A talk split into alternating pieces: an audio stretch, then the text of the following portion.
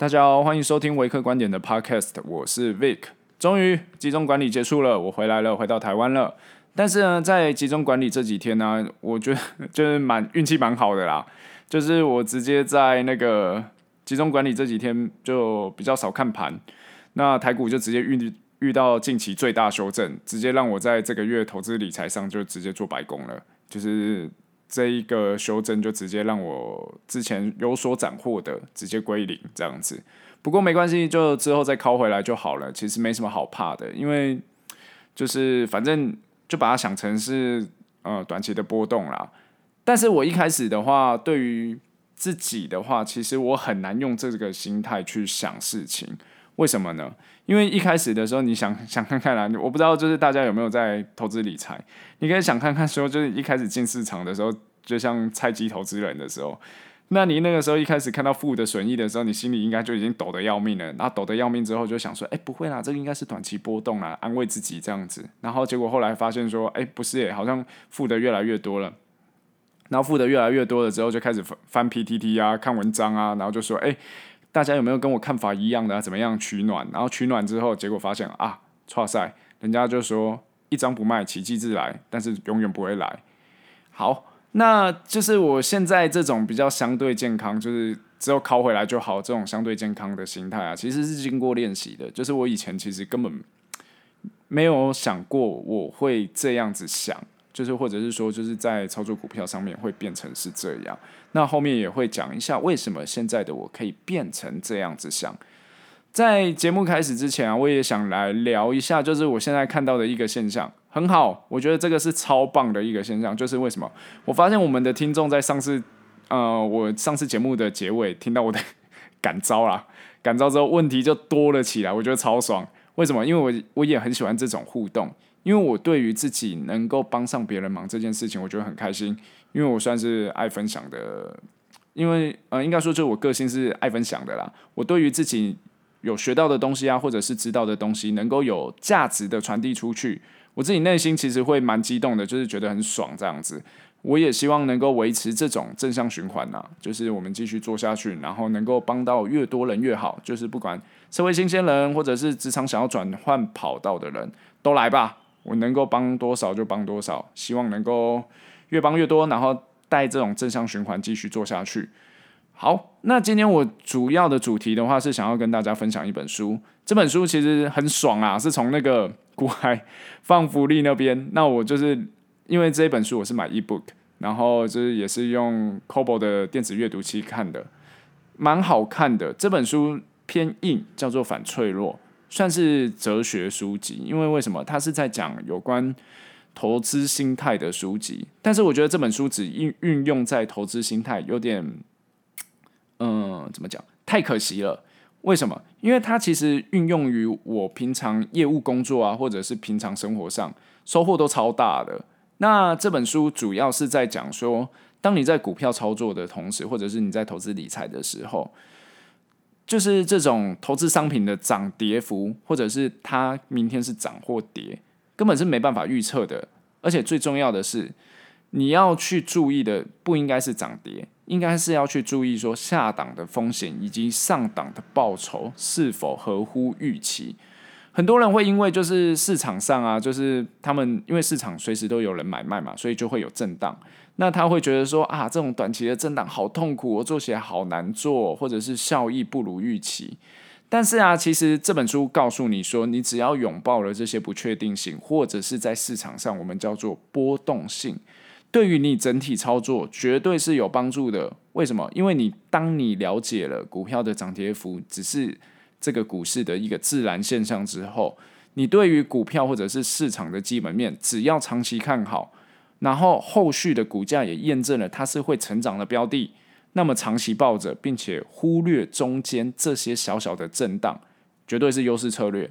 同时啊，因为这些震荡，它会不断的磨练你的心智，这个时候你也会开始具有反脆弱性。那这样的心态啊，怎么运用在业务工作上呢？其实药厂业务这一行啊，或者是说就是所有的第一线业务。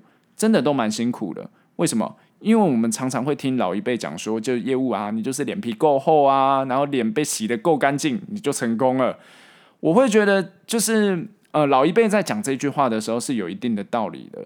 我们以药厂业务来说好了，就是我现在的职业，往往啊，我们在拜访的时候，就是这个时间点都会很尴尬。为什么？很可能是什么？医呃，医师刚开完刀，或者是他刚看完门诊，这种。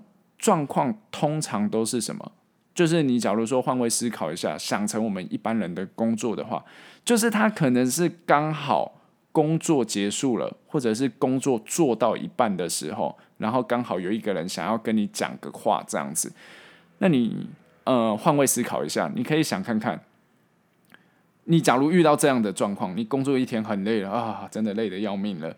然后或者是说，就是你工作到一半，突然有人叫住你，这种怎么样？多半你的心情应该都不会太好吧？就觉得靠，你知道干嘛？你到底要干嘛？这样子，那这样子的状况啊，其实就是在业务拜访时中，其实是再平凡不过了。也因此啊，就是那种就是像我在菜鸡菜鸡业务的时候，就是菜鸟时期的时候，蛮长啦，蛮长，就是可能前期前大概三到五个月吧。基本上就是每天拜访都是碰的一身灰啦，这个是正常不过的事情。不过啊，如果你把《反脆弱》这本书的心态带进去这一份工作的话，你会发现说，你看这些事情啊，你把它想成是工作中的一点小波动而已，而且明白哦，就是你直接想通了，明白最惨的状况可能就是这样而已，就是被人家喷一喷、洗洗脸而已。那。你把它带呃，把这个概念带进来业务工作之后，我们再去想一下下档风险是什么？下档风险就是什么？最多业绩差，零的奖金比较差，然后被摆脸色，被喷，就这样而已。那上档的报酬却是什么？你可以想看看哦，你有努力做就有机会，然后你可能会有往上晋升的机会。那你甚至还有机会是怎样？你的你假如说有 over target 的奖金的话，你就可以拿到超额的报酬。那你在想看看这种下档风险跟上档风险的状况后，我们再来想一想，假如说你去拥抱这些，就是在跑业务的时候所遇到的各种突发事件，可能会碰得一身灰，可能会一直被了别人喷，都没有错。但是啊，你事后回想，你会发现其实也不过就这样子而已。这只是你怎样在做业务中间的一个过程，然后这个过程你回头去想之后，你会发现说。嗯，不过就是这样子而已。这个也是跟那个啊，村上春树讲的那个，就是暴风雨，或者是那个，哎，是暴风雨吗？就是我之前在网志上有提到的那一段话一样。其实你在经历过呃暴风雨之后啊，你走出来的时候，你已经早就不是当初的你了。那就是这种的话，我觉得这种想法，你对于工作上啊，或者是生活上来讲，其实都会有非常大的帮助。为什么？因为很多人其实会卡在一个坎，就是说啊，为什么我今天会过得这么苦啊？为什么我今天会这么这么衰啊？怎么样的？但是这个其实都是生活中的一部分而已。你其实不用为这些事情找多大的理由或者是状况。当然啦、反省是有必要的。你因为有些可能是你自己小啊之类的，然后就会出大事这样子。但是如果你确定了这件事情跟你根本没有什么关系的话，那你就不要理他啦，想一想就过去了，就让他过去这样子。那呃，你对于生活中的看法，或者是工作上的看法，你在用这一套想法之后啊，其实你都会具有一定的反脆弱性。好，那讲了这么多反脆弱性啊，那什么是反脆弱性呢？书中啊，他呃作者他是直接讲说，脆弱的反义词不是坚固，不是强韧。而是什么？反脆弱。那反脆弱这个词呢？作者在书中他有对于这个词汇很多的应用，很多元化的解释。我这边就不呃，应该说就不破梗，不爆雷，让大家自己有兴趣的可以去翻看看这本书，我觉得蛮有趣的。好，那最后我再回到一开始讲的，为什么我遇到台股这样的修正，而且就是这一波修正啊，是 直接让我哇。这个月直接做白工，然后直接就是直接被修正掉这样子。我为什么不会有太大的情绪起伏？就是呃，我觉得就是除了刚刚讲的那一套想法以外啊，就是当然你还是会需要发泄啊。我最多 就是跟我那个就在讨论股票的好朋友 Matt 就聊聊天啊，喷一下干话这样子。因为其实我知道，就是我在投资这条路上，因为我一定是长期会继续投资这件事情，投资理财这件事情，我在这条路上啊，已经进入正向循环了。因为我就是不断的在出错跟修正。并且目标就是让绩效更稳定。那这波修正没有散开，当然是一个失误，没有错。我就是我有做一个动作，就是好好的做下笔记，并且记住这种感觉。之后如果遇到这样的状况的时候，就是怎样记住上一次是怎么遇到的，然后怎么做的，现在应该要怎么做，然后赶快超前部署，不让自己受伤，面对好下次的修正，这样子。我就可以更好的应对下一次所遇到的状况，或者是遇到所谓的黑天鹅，我就可以有足够的能力来面对它。那当然啦、啊，你也可以把它想成是怎么样？这个修正，这一根修正，根本只是我投资生涯中的一个小波动而已。那拥抱这样的波动，会让我自己怎样产生反脆弱性嘛？对于未来的话，我就有更大的能力可以去怎样，可以去面对更大的波动。让我就是可以有机会，甚至啊，当然是希望说有机会可以获取所谓的超额报酬。好，今天就聊到这。那我想进入 Q&A。好，Q&A 的部分的话，首先 FB 有一位朋友就来信询啊、呃，来讯询询问说，就是想问一些面试的题目，就是业务面试的题目，还有关卡，还有什么面试诀窍是可以有准备方向的。好，这边的话，我想分享一下我自己之前在准备面试的一些过程。面试的部分的话，我建议你就多投几间，多面几次，其实就会有感觉了。那面试的题目的话，不外乎你要准备一个好的自我介绍。那这个好的自我介绍的话，我会建议啊，就是我自己的习惯是这样，就是我会在这个自我介绍里面埋梗。什么意思呢？就是我在自我介绍的时候，我会希望针对我的人格特质去做一些强烈的描述，让就是这些面试我的长官们是能够马上一目了然，或者是说一呃马上就是听完我介绍之后就可以知道我是什么样的人。那针对这些特性，我可以让他去做询问，这个叫做埋梗。那这样子的状况下的话，其实他们问的问题我就会不怕了。为什么？因为就是根本都是在问我自己的事情，那我就可以非常的游刃有余的去解释这些问题，或者是用我过往的经验来告诉他们我是怎么样来解决我所遇到的问题。那关卡的部分的话，其实每间公司不一样，有的时候啊，就是你会有人资主管以及未来带你的主管，然后以及可能还会有处长啊等等的，甚至有些会层级会高到到总经理，所以各间公司不一样，我觉得这个不一定。那面试的诀窍，如同我刚刚所说的，那呃，这个是一个诀窍啦，就是你怎么样买梗让别人问问题，这个我觉得是蛮重要的一个部分。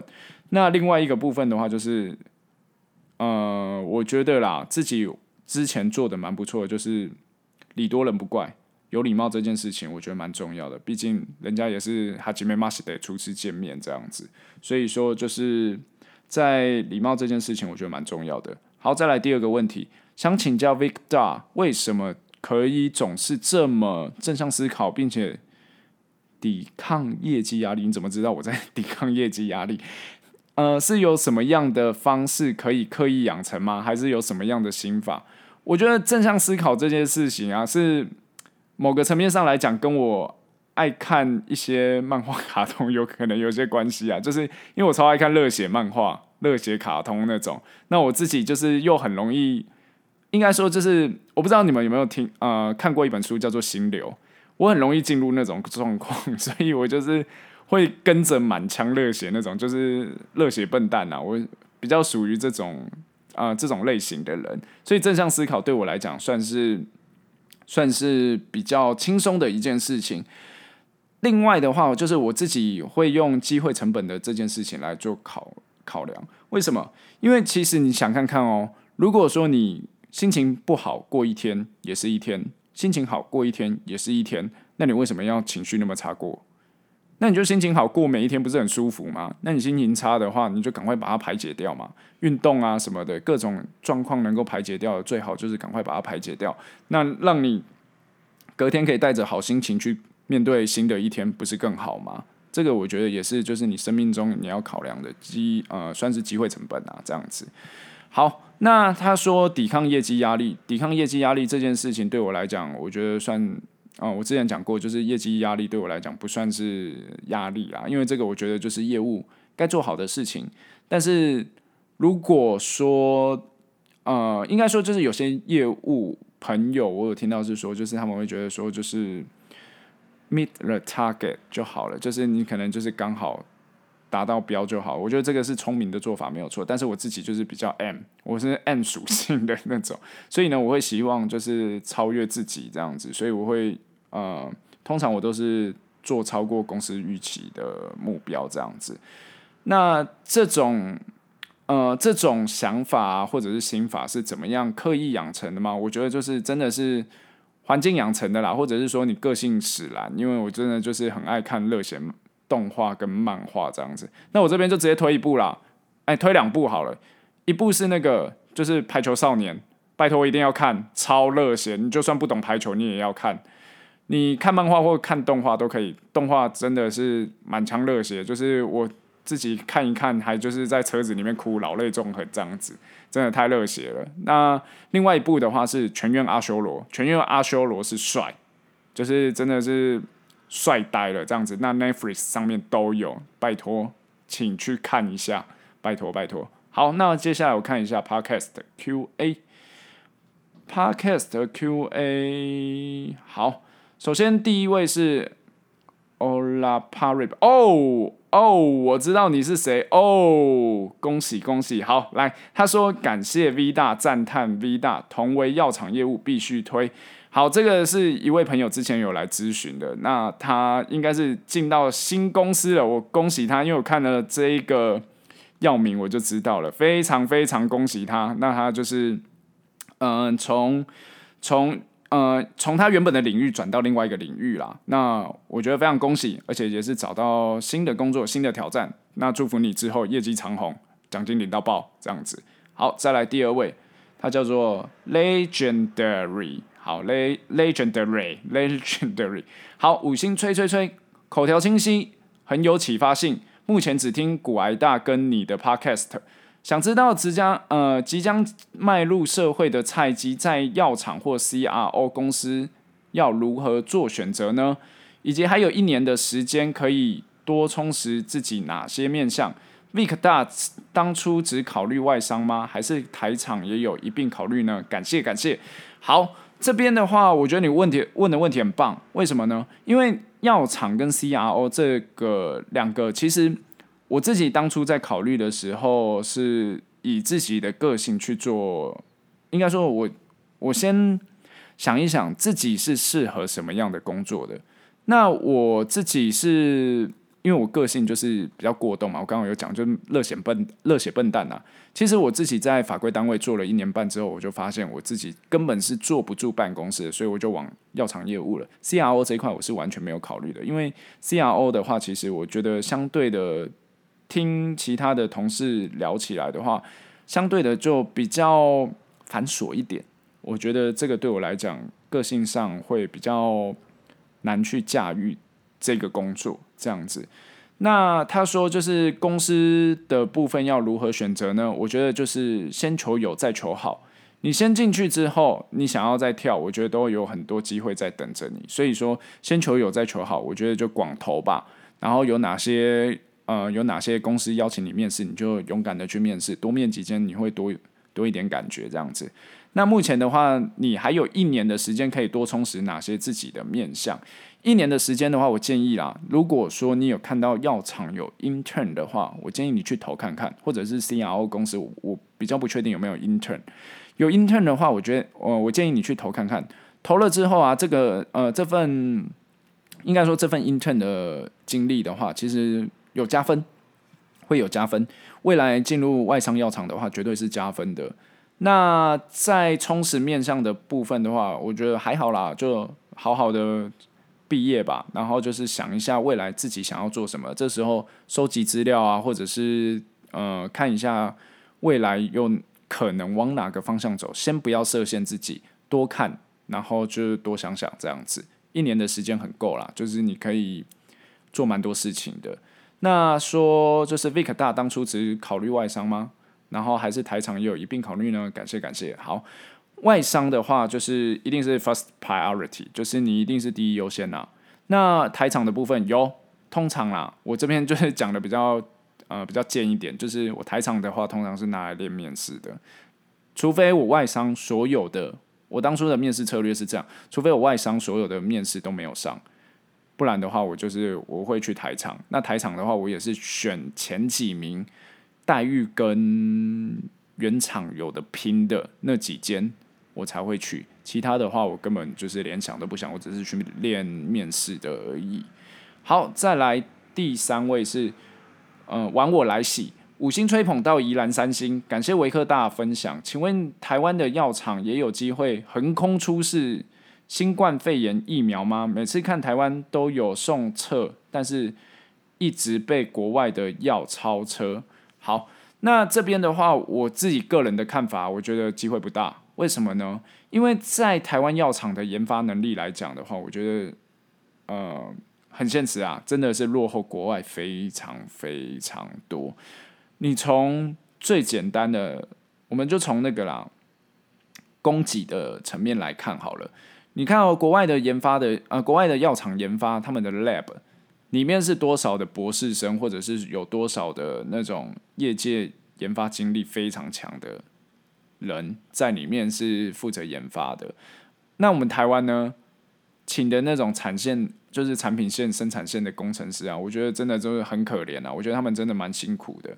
因为我有就是研究所同学也是在做就是生产线上的工作，那我觉得他们的薪水听起来，我觉得真的哇，真的听起来就很苦，然后有的时候加班又加到爆炸这样子。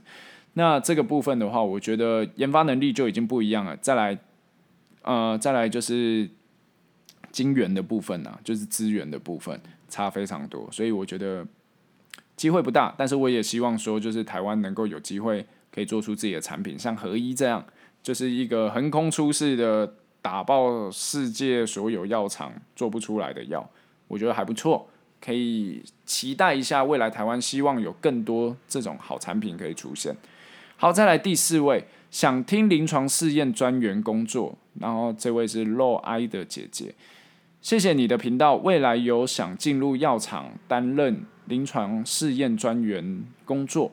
不知道有没有机会多听到一些职场人士的分享，谢谢。好，这边的话，因为我自己没有临床试验专员的实务经验，我来帮你约看看身边的朋友有没有机会。那之后的话，如果有约到，我再来回复你这样子。好，这期节目就先到这边喽。那如果有问题的话，欢迎就是直接 Apple Podcast 五星留言，或者是你直接到 FB 直接私讯我，我有看到的话就是用力回这样子。好啦，先这样，拜。